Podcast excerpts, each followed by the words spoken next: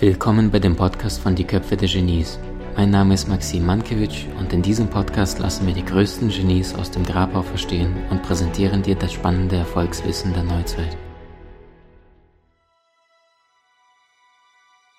Und jetzt die Königsdisziplin, die Partnerschaft oder die Seelenpartnerschaft. Wie genau funktioniert es und wie funktioniert es vielleicht nicht, haben wir schon mal jetzt äh, gehört, ja, also aus dem Ego-Verstand erzwingen, jetzt will ich es, aber das ganz Große. Es ist faszinierend. Du sagst auch, ähm, erfreue dich zunächst einmal an den kleinen Dingen, ne? weil äh, viele Menschen sagen, ich will Millionär werden, aber die sind nicht bereit, äh, Tausendär zu werden oder Hundertär. Die wollen sofort gleich das große Bild. Das passt ja immer nur der Spiegel dessen, mhm. was du ausstrahlst, bekommst du im Außen nicht, was dein Verstand im Ego möchte. Was macht denn eine Seelenpartnerschaft für dich aus? Wir erkennen jemand, das ist er, das ist sie. Naja, am, am, am besten erkennt man es daran, wenn man mal weiß, es gibt ja drei Ebenen, wie wir unsere Partnerschaften aussuchen. Und wenn man diese drei Ebenen einfach mal kurz beleuchtet, äh, also das, da ist einmal die körperliche Ebene, dann ist die emotionale, mentale Ebene und dann die seelische. So, und die körperliche Ebene, und wir verwechseln gerne alles mit Liebe wir sagen, glauben immer gerne, jede einzelne Ebene, das ist Liebe. Also zum Beispiel die körperliche Ebene ist eine Ebene, da sind wir eigentlich nur Zuschauer also, oder Beteiligter, aber wir können es gar nicht steuern. Das heißt, der Körper braucht dringend etwas. Zum Beispiel, ähm, man weiß, der, unser Immunsystem möchte gerne lernen, möchte sich gerne weiterbilden. So, wenn wir jetzt jemanden kennenlernen, der ein Immunsystem hat, das ein bisschen anders ist als uns, dann finden wir diesen Menschen unglaublich begehrenswert, weil erst wenn sich sein Immunsystem oder ihr Immunsystem mit unserem vermischt, lernt unser Immunsystem und wird sozusagen einfach größer und besser. Also finden wir jemanden unglaublich attraktiv. Wir wollen unbedingt mit dem sexuell unterwegs sein und sportlich im Bett rumturnen. So, also wir glauben, wir lieben den. Es ist offenbar, wow, alles drängt uns dorthin. De facto will einfach unser Körper dringend etwas, was er braucht, damit wir besser überleben können. So. Und deswegen ist es manchmal so, dann sind wir mit jemandem zusammen und nach einem Monat denken wir, ja, was mache ich denn mit dem? Weil so wie das Immunsystem alles gelernt hat, wird diese Endorphine, dass wir den dringend brauchen, diesen Menschen, sind abgeschaltet. Und plötzlich werden wir wach, den will ich ja gar nicht. Wie konnte ich denn auf so jemanden reinfallen? Wir verstehen uns dann gar nicht. Wir sind nicht reingefallen, sondern unser Körper wollte etwas. Und da gibt es ganz viele Körperbewusstseins, äh, die dringend etwas brauchen und deswegen zieht es uns zu anderen Menschen hin. Und wir glauben dann immer, das ist die Offenbarung oder das ist pure Liebe. Und wenn wir daran festhalten, dann sind wir tief enttäuscht und fallen in ein tiefes Loch. So, das ist die körperliche Ebene. Dann gibt es die emotionale Ebene. Das ist die Ebene, wo wir Bedürfnisse haben. Wir brauchen etwas. Intimität, Vertrauen, Loyalität, Nähe, Geborgenheit. Äh, wir wollen keine Einsamkeit mehr haben. Also wir brauchen etwas. So, da suchen wir keinen Seelenpartner, der unsere, zu unserer Seele passt, sondern wir suchen jemanden, der unseren Mangel aus, ausfüllt und auffüllt. Das heißt, ähm, wir gehen raus und sagen, ich möchte jetzt gerne mehr Intimität haben und wir finden jemanden oder wir möchten Anerkennung haben und wir finden jemanden, der uns Komplimente macht wow, der versteht mich. Und so wie jemand, jemanden finden, der genau unseren Mangel auffüllt, rauschen wir mit ihm in eine Partnerschaft hinein und sind beseelt und glücklich. Der große Nachteil bei solchen Partnerschaften ist, äh, es passiert nicht auf Augenhöhe, sondern wir brauchen den. Das heißt, wir können gar nicht entscheiden, ob ich ihn liebe oder nicht, denn wenn ich etwas brauche, kann ich es nicht lieben. Wenn ich muss atmen, ich kann nicht sagen, ich liebe es zu atmen oder nee, ich liebe es nicht zu atmen, ich höre jetzt auf damit. Nee, wir brauchen es. wenn ich vom Partner etwas brauche, so, dann kann ich ihn nicht lieben, sondern ich benötige ihn. Der große Nachteil ist, dass wir uns ganz oft aber glauben, das wäre die Liebe, aber in Wahrheit verlieben wir uns nicht in den Lieferanten, sondern in die Lieferung. Wir finden die Lieferung toll. Und sobald diese Lieferung nachlässt, Komplimente, Intimität etc., denken wir, der liebt mich nicht mehr oder ich liebe ihn nicht mehr. Und das kann nach vier Wochen sein, nach einem Jahr sein, ganz unterschiedlich. Wenn wir zum Beispiel uns Kinder wünschen, dann ist die Sinnhaftigkeit dieser Partnerschaft, solange die Kinder da sind. So wie die aus dem Haus sind, denken wir, ja, aber was jetzt? Und dann trennen sich ganz viele Paare. Das heißt, ähm, wir wünschen aus einem Mangel heraus und hoffen, dass unser Partner uns diesen Mangel auffüllt und wir bleiben sozusagen immer ein Bedürftiger. Das ist unangenehm und da wollen wir dringend, dass der andere auch etwas braucht von uns. Es ist halt wie ein Handel, ein Deal. Ich gebe dir, du gibst mir. Funktioniert prächtig. Also ist es auch eine Partnerschaft, die super gut funktioniert. bis zu dem Moment, wo einer von beiden sagt, ich höre mit der Lieferung auf oder ich brauche die Lieferung nicht mehr. So, und dann zerbricht es und dann gibt es dieses ganze emotionale Streitigkeiten bis zum nicht mehr, wo man sagt, oh Gott, schon wieder drei Jahre vertan. So. Aber letztendlich ist auch da lernen wir, bei jeder Partnerschaft lernen wir immer mehr dazu. Und dann gibt es eben die seelische Entsprechung. Und die seelische Entsprechung hat mit all dem, was wir brauchen, nichts zu tun. Und wir müssen auch bei unserem Seelenpartner müssen wir nicht perfekt sein. Ganz oft glauben wir noch, ich muss noch ein besserer Mensch werden. Ich muss ähm, zielorientierter werden, hübscher werden, schlanker werden, ich muss intelligenter werden, ich muss humorvoller werden. All das brauchen wir nicht. Unser Seelenpartner betrifft unsere Seele und nicht all das, was wir sind. Und das Geniale daran ist, wenn wir nicht perfekt sein müssen, muss unser Seelenpartner auch nicht perfekt sein. Der kann auch alle seine Mängel haben. Denn beim Seelenpartner äh, betrifft uns ja nicht auf der körperlichen e-, reinen Ebene, obwohl wir ja körperlich werden mit ihm, betrifft uns nicht nur auf dieser emotionalen, sondern auf der seelischen Ebene. Das heißt, wahrscheinlich hat der Seelenpartner, was ganz häufig ist, eine ähnliche Lebensgeschichte wie wir, ähnliche Lebensthemen wie wir. Und das heißt, da entsteht eine unglaubliche Tiefe und unglaubliches Urvertrauen. Und mit unserem Seelenpartner haben wir so viel Urvertrauen, dass wir all unsere Mängel mithilfe des Partners selbst auffüllen können. Das heißt, wir gehen in unsere Schattenbereiche, weil unser Seelenpartner uns hilft. Nicht wir haben die Sorge, der verlässt mich dann, sondern der hilft uns dabei, weil er ein tiefes Verständnis hat. Da brauchen wir auch nicht viel erklären. Der hat ein ähnliches Lebensthema. Das heißt, wir betreffen uns in hier, in der Herzensebene. Das ist ein ganz anderes Bewusstseinsfeld. Und wenn wir mal die Bewusstseinsebene von Hawkins anschauen, da gibt es ja äh, ganz viele Emotionen. Die, die niedrig frequente e-, Emotion ist zum Beispiel Scham. Und wenn wir uns ganz viel in Scham aufhalten, entsteht eine Bewusstseinsebene. Dann brauchen wir Menschen, die uns immer wieder Gründe geben, damit wir uns schämen. Oder wenn ich in der Bewusstseinsebene Schuld bin, dann brauche ich einen Partner, der Schuldgefühle mit mir ausübt. Entweder, dass ich Schuldgefühle habe oder ich kann ihm Schuld geben, etc. Und diese Frequenzen nehmen immer weiter zu, gehen immer höher. Und da, wo wir eigentlich hinwollen, diese Frequenzen sind eben Liebe, Harmonie, Geborgenheit, Freude, Joy und, und äh, Akzeptanz, Anerkennung. So. Das sind sehr hochfrequente Schwingungen. Und ähm, in meinem Buch Finde deinen Seelenpartner habe ich da ziemlich ausführlich geschrieben, wie wir unser Bewusstsein dorthin lenken können. Das allein hebt uns schon. Aber unser Seelenpartner, wenn wir mit dem zusammen sind, dem sein Hauptstreben ist ebenfalls, dass wir in die hohen Frequenzen kommen. In normalen Partnerschaften ist es so, dass der Partner gerne verhindert, dass wir in eine höhere Frequenz wandern, weil er dann überflüssig wird oder Angst hat, verlassen zu werden. Also in einer normalen Partnerschaft möchte der Partner nicht unbedingt, dass wir uns weiterentwickeln, weil er in seinen eigenen Mangel geht. Dann werde ich nicht mehr gebraucht. Bei der Seelenpartnerschaft will der Seelenpartner, dass wir uns weiterentwickeln, damit wir unseren Seelenauftrag leben, damit wir dann das, das leben, wofür wir überhaupt bestimmt sind. Und das Gleiche wollen wir bei unserem Seelenpartner auch. Wir wollen auch, dass er seinen Lebensweg endlich gehen kann. Und in diesem Urvertrauen, äh, wenn wir ihn treffen, ist genau diese Heilung möglich, ist diese Entwicklung möglich in einem unglaublich rasanten Tempo. Und deswegen ist es so, dass ähm, Seelenpartnerschaften innere Kämpfe fast gar nicht mehr ausfechten, sondern da entwickeln wir uns ziemlich schnell und ziemlich rasant. Damit, das ist auch ein ziemliches Beispiel für Seelenpartner, die dann gemeinsam in dem Außen wirken. Also Seelenpartner wirken meistens gemeinsam in der Außenwelt. Und wir alle kennen solche Paare, die unglaublich stark sind, äh, wo wir sagen, wow, wie toll die wirken. Das sind ganz oft Seelenpartnerschaften, wobei man dazu sagen sollte, ähm, es gibt viele Seelenpartner. Wir haben nicht nur einen Seelenpartner, sondern viele Seelenpartner. Ein Seelenpartner kann auch eine Tochter sein oder ein Sohn oder ein guter Freund, der uns das ganze Leben lang begleitet, wo eine tiefe Verbindung entsteht. Letztendlich ist es so, die Seelenpartnerschaft, da gibt es ein tiefes Urvertrauen, ein tiefes Verständnis, ähm, nicht unbedingt nur tiefe Harmonie. Also, weil dadurch, dass der Seelenpartner ja möchte, dass wir uns weiterentwickeln, klatscht er uns oft auf den Po und sagt, los, raus aus der Komfortzone, entwickel dich mal ein bisschen und umgekehrt auch. Und das ist manchmal unangenehm. Aber ähm, letztendlich wird da nie die Partnerschaft in Frage gestellt. Also es geht nie unter die Gürtellinie.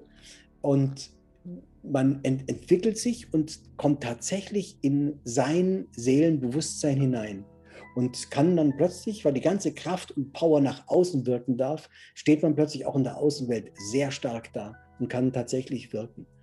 Also äh, ich habe ja, äh, mir ging es ja ganz ähnlich, ich war ja auch totunglücklich mit den vielen Partnerschaften. Als Schauspieler hast du ja äh, viele wundervolle Frauen ähm, an deiner Seite und das große Problem ist, viele wundervolle Frauen und nicht eine.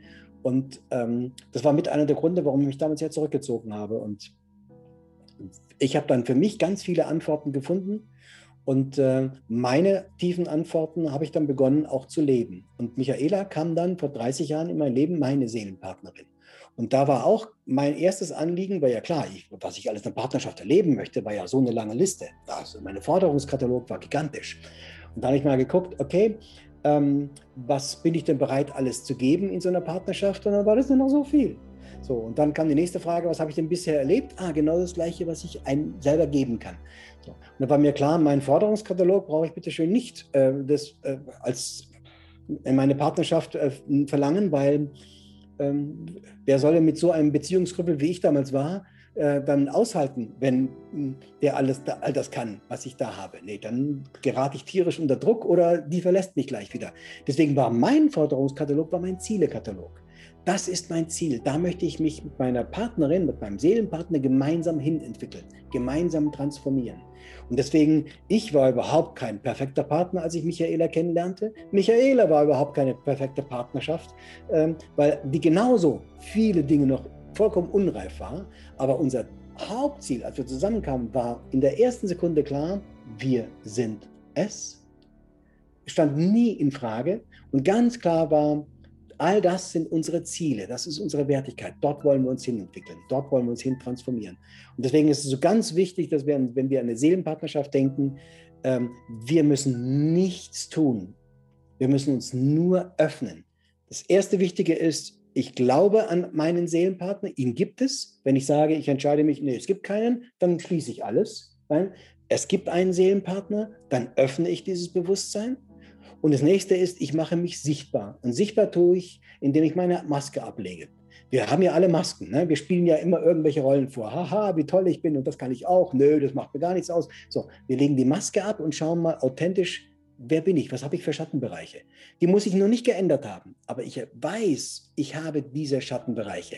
Da funktioniere ich nicht, da reagiere ich wie ein kleines Mädchen, da wie ein kleiner Junge. Also all das kenne ich. In dem Moment, wo ich das weiß und bejahen kann, ja, das bin ich, lege ich nämlich die Maske ab.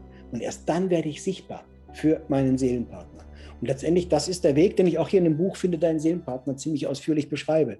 Und es gibt ja ganz viele Bücher, die ich ja ähm, über Seelenpartnerschaft entdeckt habe. Und deswegen habe ich dieses Buch geschrieben, weil ich gesehen habe, dass ganz viele schreiben, was eine Seelenpartnerschaft ist. Und man denkt dann, oh ja, oh, wie schön, aber nicht, wie komme ich dahin?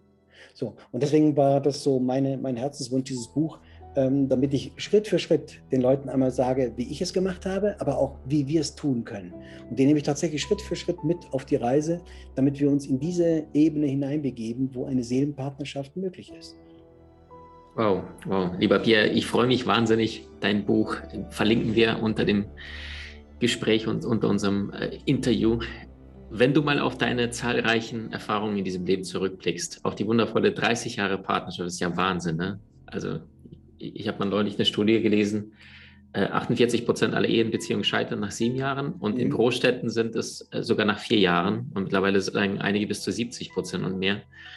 Jetzt bist du mit 30 Jahren, vor 30 Jahren mit Michaela zusammengekommen. Du sagst, ich war noch nicht so weit, sie war noch nicht so weit. Ihr habt euch gegenseitig getriggert, ihr habt euch gegenseitig liebevoll in den Po getreten, ihr habt gelernt.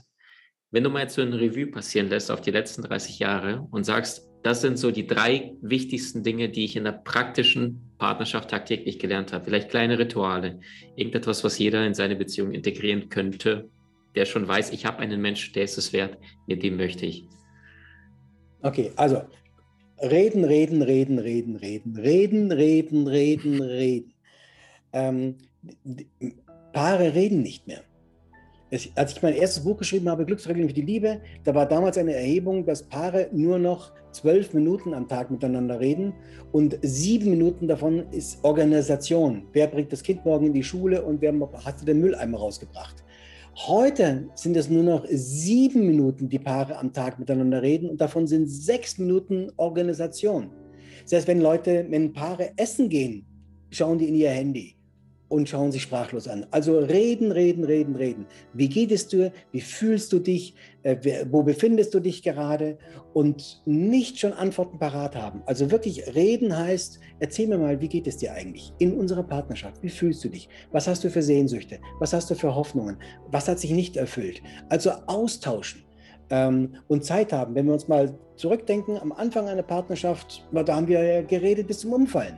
Und irgendwann lässt das nach, weil ja, wir in Routine versinken und im Alltag versinken und dann aber auch noch im Internet versinken. So, und deswegen, ähm, es ist plötzlich so gewöhnlich geworden, mein Partner ist ja einfach bei mir. Das ist ja klar. So, und deswegen äh, haben wir ganz viele andere Dinge, mit denen wir uns beschäftigen. Also reden, reden, reden, kommunizieren, zuhören und auch über die Dinge reden, die uns unangenehm sind oder peinlich sind oder wo wir, wir, wir uns schämen.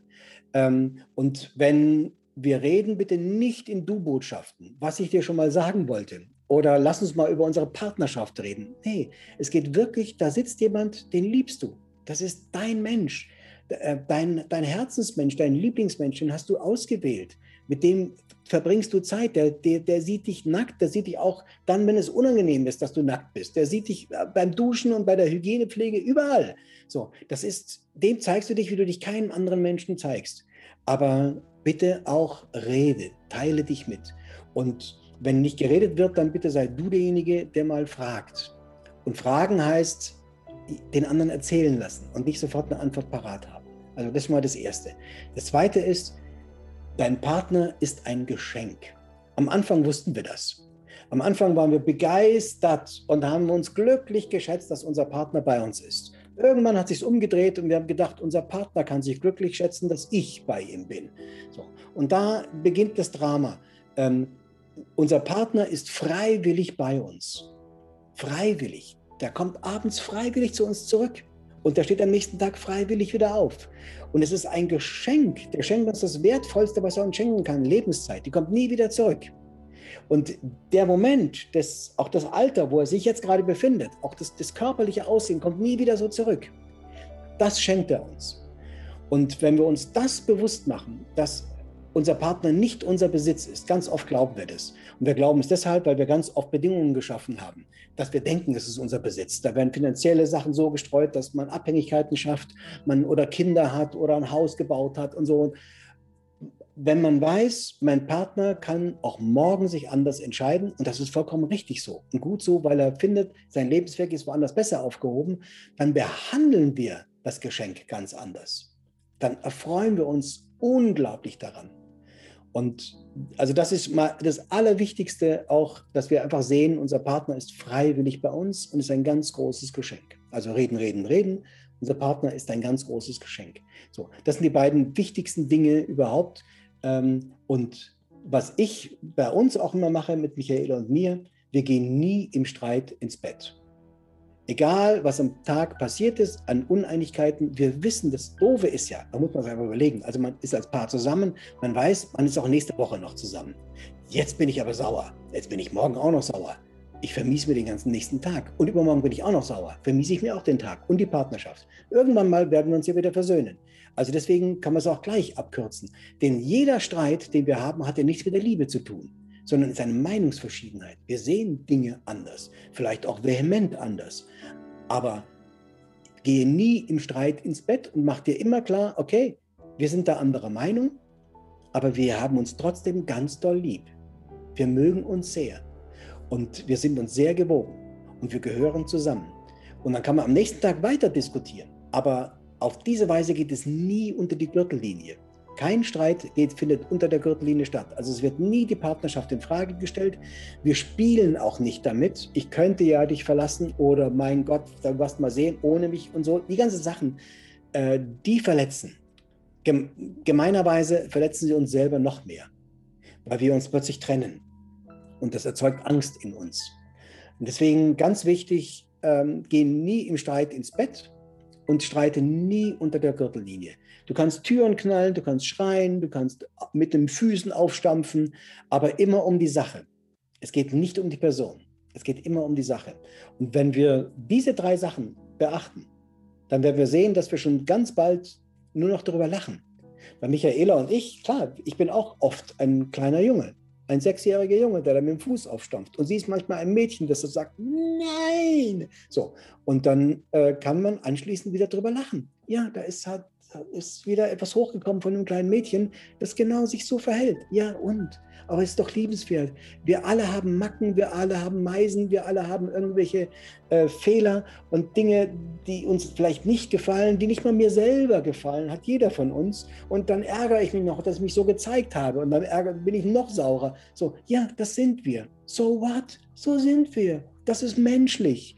Und das ist wirklich wundervoll, dass wir so sein dürfen. Und in der Partnerschaft sind wir ja noch mehr so weil wir, ich liebe dich, also darf ich dich so behandeln. Ne? Aber dann muss man anschließend bitte darüber lachen können und sagen, mein Gott, wie doof war das denn? Wie lächerlich war das denn? So, und in dem Moment kommt die Leichtigkeit wieder rein. Und dann darf man tatsächlich auch mal ein kleiner Junge sein oder ein kleines Mädchen. Und es ist wundervoll. Und äh, ganz wichtig, entschuldigen. Einfach sich sagen, oh, das war jetzt doof von mir. Entschuldige. Ja, da, was, was ist Welten sagen und Zacken aus der Krone? Einfach zu sagen, oh, sorry. Und es gibt einen, drei Worte, die drei wichtigsten Worte in der Partnerschaft sind, du hast Recht. Das ist das wichtig, noch wichtiger als ich liebe dich. Du hast Recht. Das ist, weil wir unseren Partner immer ins Unrecht setzen. Du hast Recht, ist das, was uns am meisten aufbaut.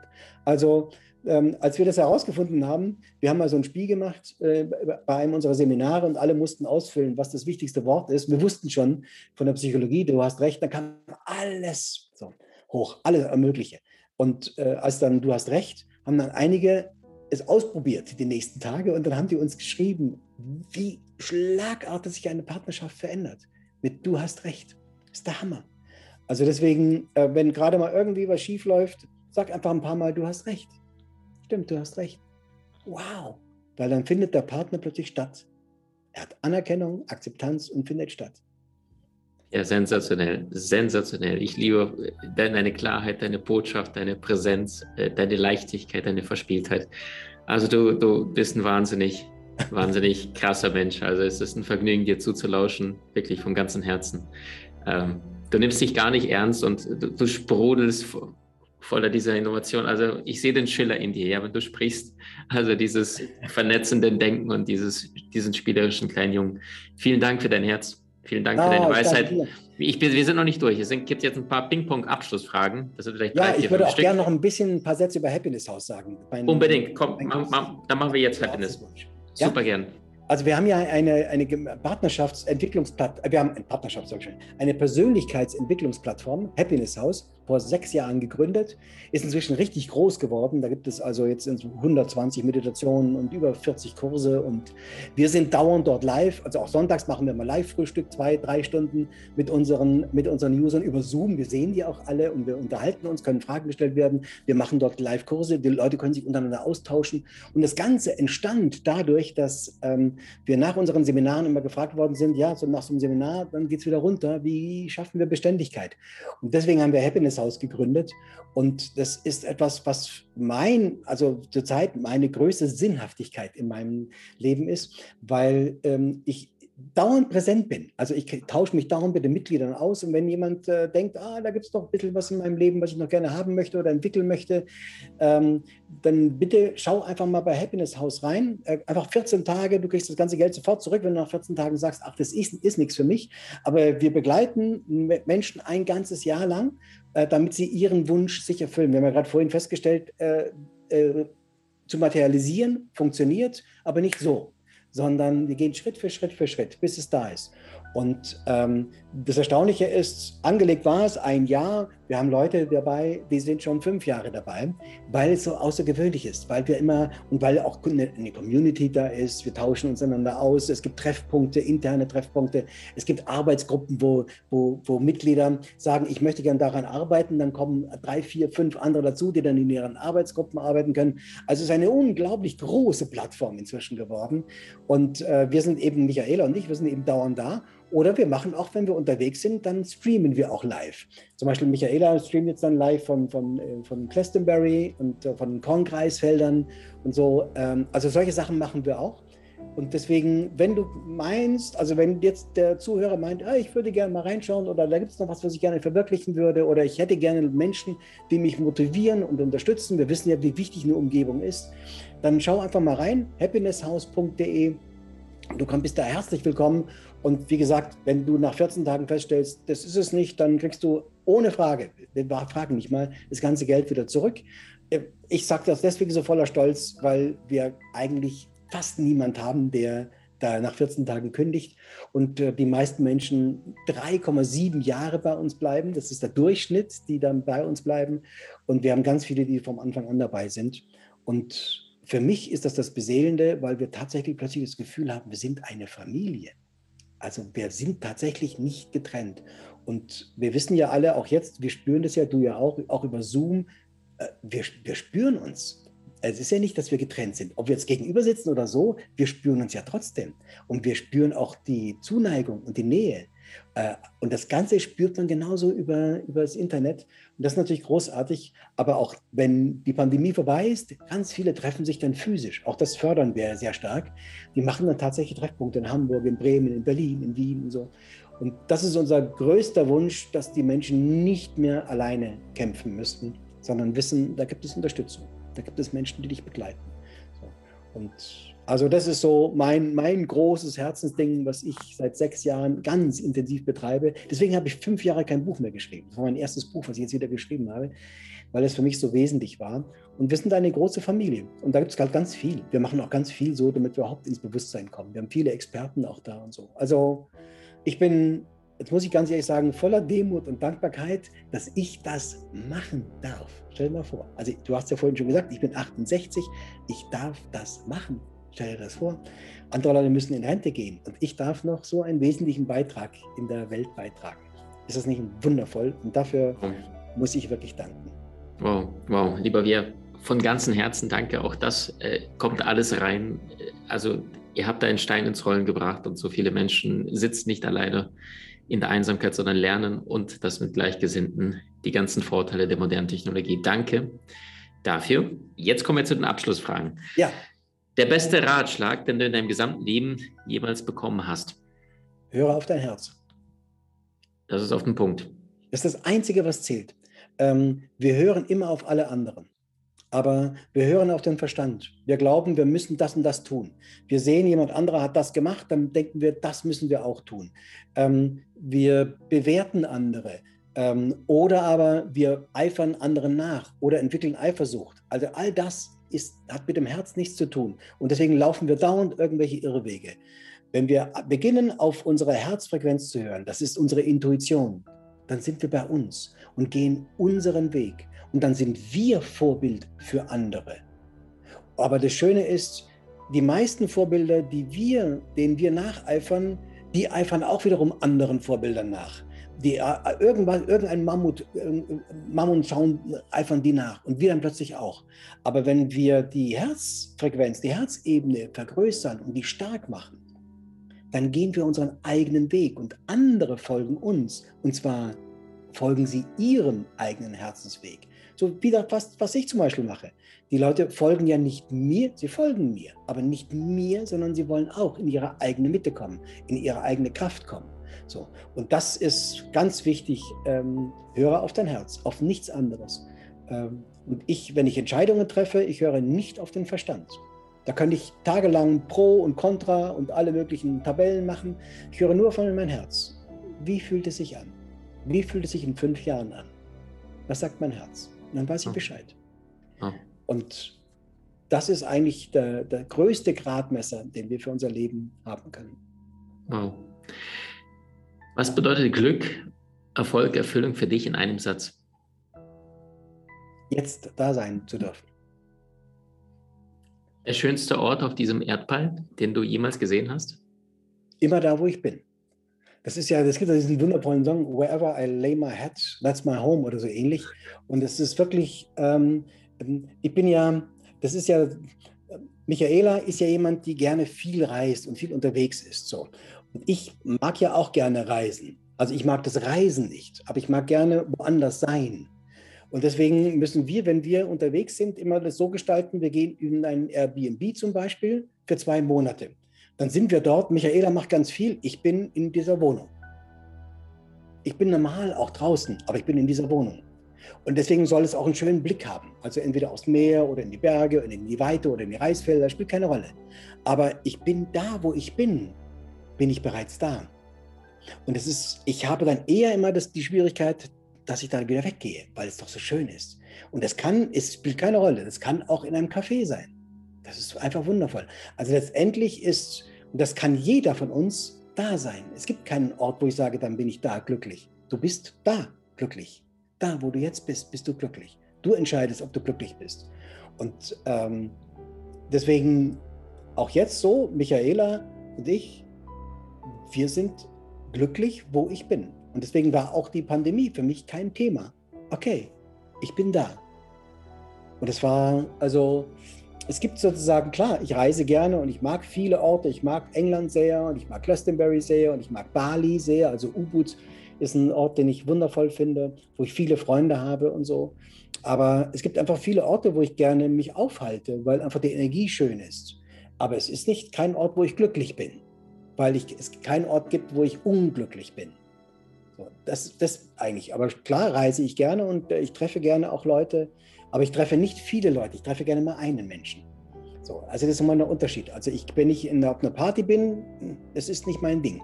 So, wo so schnell Oberflächlichkeit ist. Aber wenn ich einen Menschen treffe, mit dem kann ich zehn Stunden verbringen. Weil es gibt ja so viel, es gibt ja so viel zu entdecken. Es ist ja unglaublich, was es zu entdecken gibt beim anderen Menschen. Und das entdeckst du erst, wenn du Zeit hast. Das entdeckst du nicht in der Schnelligkeit. Die, die größten Entdeckungen machst du nach zwei Stunden Ruhe, wo du sitzt und dann einer sagt, ah ja, ja, du, da fällt mir gerade ein, du entdeckst plötzlich ganz neue äh, Ebenen. So, das ist natürlich grandios. Also, und deswegen, ich bin wirklich immer da beseelt und glücklich, wo ich gerade bin. Ähm, ich muss dann da sein. Ich muss nicht zum Reisen gehen. Das Reisen selber ist jetzt nicht so mein Ding. So. Es sei denn mit dem Wohnmobil ist auch so, dann bin ich da. Aber dann bin ich auch gerne mal fünf Tage an einem Ort, wo alle sagen, ja, jetzt ist aber schon langweilig hier. Es ist großartig. Ist das vielleicht auch dein Stier, der dann sagt, äh, was ist Michaela astrologisch? Löwe. Ah ja, gut. Da genau. hast du genau. das Feuer. Ich, ich verstehe ja, ja. Michaela übrigens, weil ich bin Doppelfeuer astrologisch. Ah. Also da, da brodelt es immer da machen und der Stier, äh, ich sage immer, versuch eine Kuh äh, umzukippen. Das haben ja die Teenager immer nachts, wenn die schläft, dann, dann, dann kippen die so ein, ja, und, und ein Stier, äh, ja, ist, ist zumindest in, in, die Richtung von einem so ein Tier. Ja, und da bin ich noch Aszendent Krebs. Also, ja, wow, Feingefühl. Ja, das hast du ja, sowieso das, ohne. Ja, ja genau. Also das, da lebe ich schon sehr, es kommt sehr meiner Bestimmung entgegen. Aber wow. in der Tat, das ist auch so. Ich kann auch äh, sitzen und drei Stunden in den Fluss gucken oder mhm. in einem Baum. Und äh, da entdeckst du Dinge, das ist der Hammer in einem Baum, da ist Leben. So, also das ist wirklich. Äh, und dann gibt es ich, Glückseligkeit. Apropos, zum Beispiel, ich muss die Tür mal aufmachen für meine Eichhörnchen jetzt hier. Die, ich habe jetzt hier vier Eichhörnchen. Äh, die, ich habe hier Haselnüsse in der Wohnung, habe natürlich einen ersten Karton hier hingehabt. Jetzt stelle ich den immer weiter weg. Jetzt ist er ganz weit hinten. Also die müssen so 15 Meter durch die Wohnung gehen, um an ihre Nüsse zu kommen. Jetzt inzwischen raufen die hier, sind hier in meinem Wohnzimmer und so. Das ist Glückseligkeit. Wenn du mich fragst, was ist das? Das ist Glückseligkeit. Das ist der Hammer. So, also wir sehen schon, wir können überall glücklich sein, wenn wir uns dazu entscheiden, glücklich zu sein. Mhm. mhm. Wunderschön.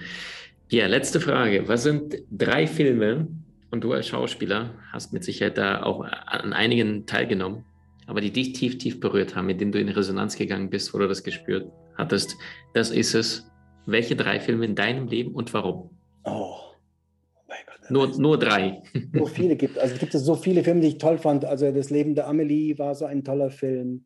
Oder Wundersame Leben der Armee, glaube ich, heißt es. Es war ein wundervoller Film. Also es gibt ganz viele Filme, die mich sehr beeindruckt haben. Ähm, also das, ich kann das wirklich dir nicht spontan sagen.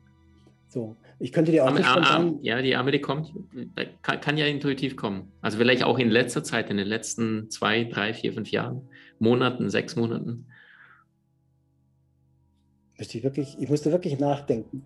Weil ich, auch ich, ich kann dir den Titel liefern, wenn du mir den Schauspieler nennst und die Rolle darin. Ah, Nein, ich muss wirklich nachdenken. Ich, muss denken, ich habe jetzt, hab jetzt nichts, nichts konkret. Nee, ist gut. Ich könnte eher sagen, welche Bücher mich beeindruckt haben. Ja, liebend gern. gern. Das könnte ich schon eher sagen. Ähm, also der, ich kann auch hier mal gucken, in dieses äh, von Smotherman ähm, Drehbuch, der, Drehbuch der Meisterschaft, Meisterschaft des Drehbuch des Meisterschafts, wie das heißt, von Smotherman, war ein außergewöhnliches Buch, was mich sehr beeindruckt hat. Weshalb? Ähm, weil es sind kurze Kapitel. Ähm, da geht es um Geld, um Sexualität und er erklärt einfach nur die Begrifflichkeiten in, auf einer ganz anderen Art und Weise, was sie eigentlich in unserem Leben wirklich bedeuten. Und das Buch ist schon alt, das habe ich vor 20 Jahren gelesen und habe ich aber immer noch präsent. Und letztendlich war das mit einer meiner Meilensteine, die mich dann mein, zum Umdenken gezwungen haben. Gleichzeitig war das mit einer Reise, damals ähm, habe ich noch ein Motorrad gehabt war mit dem Motorrad unterwegs und habe immer draußen geschlafen. Und ähm, da war das, für, wo ich jeden Tag so ein Kapitel gelesen habe, immer in einem anderen Ort, im kleinen Ort, im Café und so. Und da hatte ich einfach viel Zeit, immer nur ein Kapitel zu lesen. So, dann finde ich ähm, von der Müss, Heilung, äh, Caroline Müss, weiß nicht, wie du das so sagt, also M-Ü, äh, M-Y-S-S, das heißt Heilung. Das Taschenbuch heißt Heilung und komischerweise heißt das Hardcover-Buch anders. Ähm, und da ist es so, das finde ich unglaublich beeindruckend, weil sie den Grundgedanken von Heilung ganz anders angeht. So, also das finde ich ein Buch, wo ich wirklich sage, sehr lesenswert, aber man braucht Zeit. Es ist kein dickes Buch. Also ich habe vielleicht 200 Seiten. Ich kann es auch kurz holen. Ich kann es dir auch hier zeigen. Genau. Ich komme wieder zurück. Schau mal, hier, das ist zum Beispiel, genau, das ist zum Beispiel das, wow. ähm, genau, das ist als Taschenbuch. So. Mhm. Äh, Im Hardcover heißt es irgendwie anders. Das ist etwas, was mich sehr, sehr beeindruckt hat, kann ich sagen. Ja klar, Eckhart Tolle mit äh, Jetzt oder Now war auch ein Buch, was ich sehr beeindruckend fand. Ist auch schon eine Weile her. So. Ich bin Eckert zweimal begegnet live. Wir haben auch ein paar Sätze gesprochen, was niemand so bekannt. 800 Leute, internationales Seminar. Und dann wow. habe ich das Universum bestellt und das Universum hat geliefert. Wow. Da standen wir dann am letzten Tag hinten und, und haben da zwei, drei Minuten uns unterhalten ich habe auch Neil Donald Walsh interviewen dürfen. Also äh, umso mehr freut es mich, auch dich endlich persönlich zu sprechen, Pierre, wow. weil du so eine Leichtigkeit und so eine Tiefe mit dir mitbringst. Und Eckart wird komplett abgeschirmt. Ne? Also der, da kommt irgendwie gar keiner ran, aber manchmal liefert das Universum, wenn man das möchte. Genau. Wow. wow. Ja, Walsh, Gespräche mit Gott fand ich auch toll. Also das erste Buch, er hat drei Bücher geschrieben, Gespräche mit mhm. Gott. Das erste Buch es war damals für mich auch, aber mhm. wirklich mhm. äh, gerade durchs intuitive Schreiben. Ich habe dann nach diesem Buch selber begonnen, intuitiv zu schreiben. Auch das kann ich allen nur empfehlen. Einfach nur mal sicher, einfach nur hinsetzen und einfach nur schreiben, egal was kommt. Einfach nur schreiben. Und da kommen Weisheiten heraus, das glaubst du gar nicht. Und zwar, es ist dir egal, was kommt. Einfach nur schreiben. Du setzt dich hin und fängst an zu schreiben. So. Und da kommen unglaubliche Sachen raus. Und wenn du das ein paar Tage machst, kannst du anfangen, Fragen zu stellen. Und dann schreibst du einfach. Und dann wunderst du dich, also ich, ich habe dann auch dann mal viel später Michaela gezeigt und sie hat gesagt, das ist ja sensationell, was du da geschrieben hast. Ich habe es nicht geschrieben. So, also deswegen äh, Gespräche mit Gott, das ja auch so intuitiv geschrieben ist, ähm, wundervoll. Also hat mich damals auch mhm. sehr, sehr beeindruckt. Also ein großartiges Buch, äh, Finde deinen Seelenpartner von Pierre Frank, darf ich hier nochmal empfehlen. Ein sensationelles Werk. Ja, also das, was die Welt noch nicht gelesen hat und was die Welt unbedingt lesen musste, Seit etwas über einem Monat jetzt draußen werden wir verlinken. Ich freue mich sehr, dass du dir die Zeit genommen hast, lieber Pierre. Das ist, äh, also ich weiß gar nicht, wen ich schon alles vor der Linse oder live im Gespräch hatte. Ich glaube, das ist das Nonplusultra. Heute oh. haben wir alles geplatzt, was die Dauer angeht. Und ich finde es sensationell, weil du so sprudelst und so viel Liebe und Wissen und Weisheit in dir trägst. Oh, danke wow. von ganzem Herzen. Wow. Danke. Danke. danke. Ich danke dir, Maxim. Es war mir eine große Freude und eine große Ehre. Merci. Ja. Dankeschön. Bleib in, in, deiner Heiterkeit, Fröhlichkeit wach oder, oder weck die Seelen auf mit deinem liebevollen Strahlen. Und vor allem danke, dass du deinen Weg so mutig gehst und so viele Seelen zur Liebe, zur Weisheit inspirierst. Und das mit Leichtigkeit. Ja, es muss nicht anstrengend sein. Also ich glaube, ja. ich werde heute Abend beim Einschlafen, werde ich daran denken, wie du sagtest, redet, redet, redet, redet, redet, redet, redet. danke, Pierre. Dankeschön. Danke dir. Du hast Menschen in deinem Umfeld, die dir besonders wichtig sind? So teile den Podcast mit ihnen und wenn du es möchtest, bewerte und abonniere diesen. Wenn du noch schneller deine Meisterschaft erlangen möchtest, so findest du über 20 außergewöhnliche Videokurse in unserer Genieakademie unter maximmankiewicz.com.